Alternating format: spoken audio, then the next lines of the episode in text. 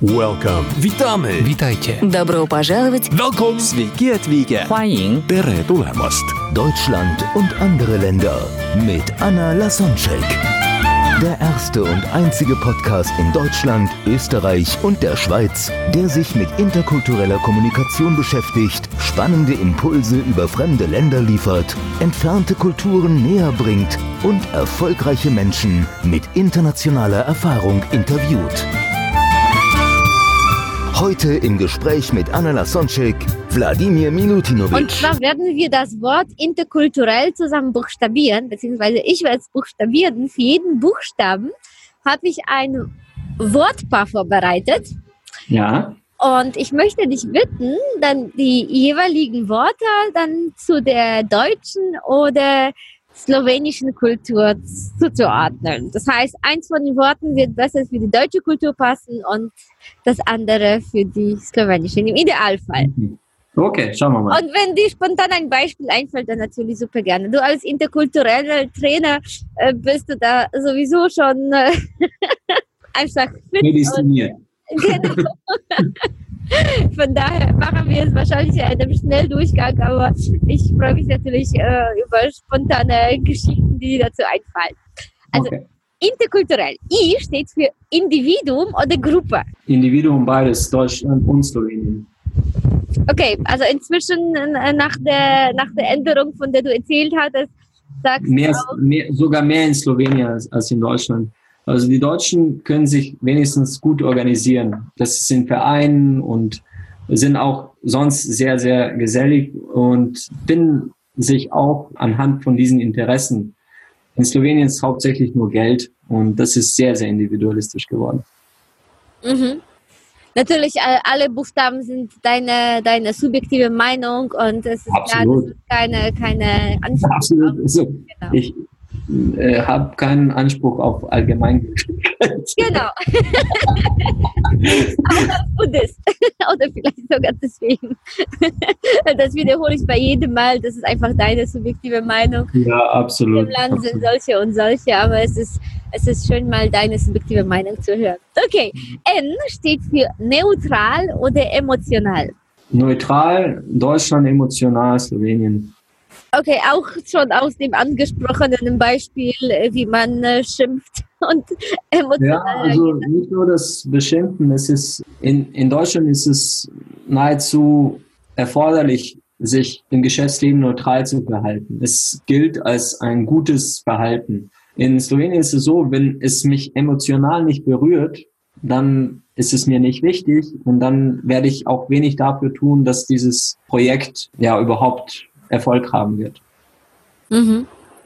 Okay, dann T steht für themenorientiert oder beziehungsorientiert. Also beziehungsorientiert absolut Slowenien, themenorientiert Deutschland, beziehungsorientiert rührt daher, dass äh, man, obwohl man so individualistisch geworden ist, sich sehr dessen bewusst ist, dass man alleine nicht schafft. Also braucht man das soziale Netzwerk, um überhaupt etwas an die Reihe zu bringen. Und es ist dann viel wichtiger, wen man in dem Unternehmen oder in den Partnerunternehmen kennt, als was für eine Position man bekleidet. Oh, das wird eins der letzten Buchstaben. Aber du hast jetzt das schon angesprochen. Okay. Okay. E steht für ehrlich oder höflich. Also ehrlich würde ich sagen Bayern und höflich würde ich sagen Norddeutschland. äh, ja, also ich lebe seit einigen Jahren in Bayern und hier ist man eher auf der ehrlichen Seite, während man in Norddeutschland eher höflich ist. In Slowenien ist man auch eher höflich als ehrlich. Okay, also eher durch die Blumen etwas sagen. Also was auch Ja. die Direktheit, die du vorher angesprochen hast und die, die Indirektheit. Mhm. Genau. Okay, R steht für Regeln oder Ausnahmen.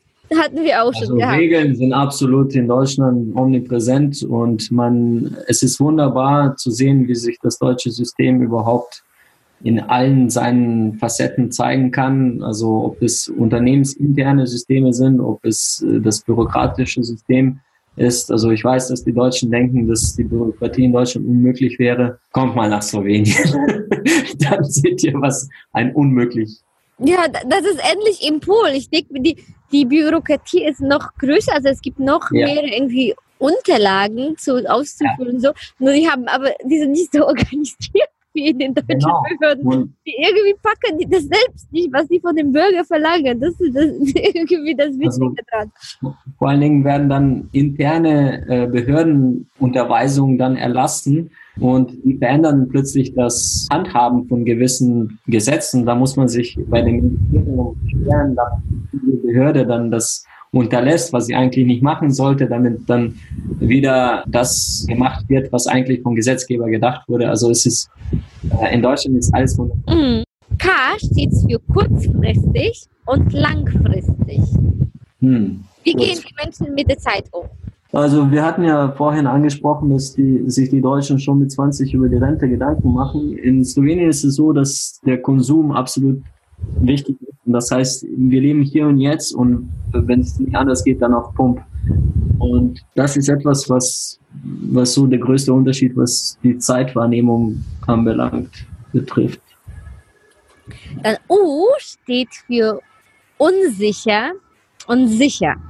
Und da geht es weniger um die Sicherheit auf der Straße, sondern eher um das Grundgefühl bei den Menschen.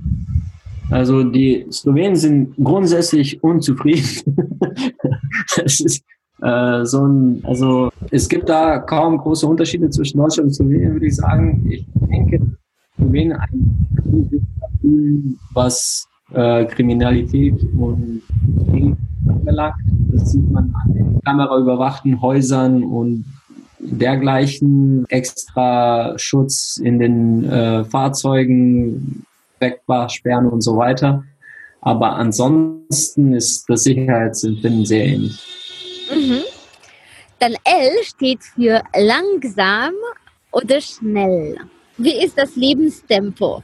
Also Lebenstempo in Slowenien generell viel, viel langsamer als in Deutschland. Also man muss dazu sagen, dass in Slowenien die Distanzen zwischen zwei Orten sehr kurz sind, aber trotzdem als weit empfunden werden. Also wenn man in eine Stadt, die 23 Kilometer von Maribor zum Beispiel umzieht, dann ist, hat man echt einen langen Weg. Oder wenn dass man das jeden Tag fährt, das ist eine Zumutung.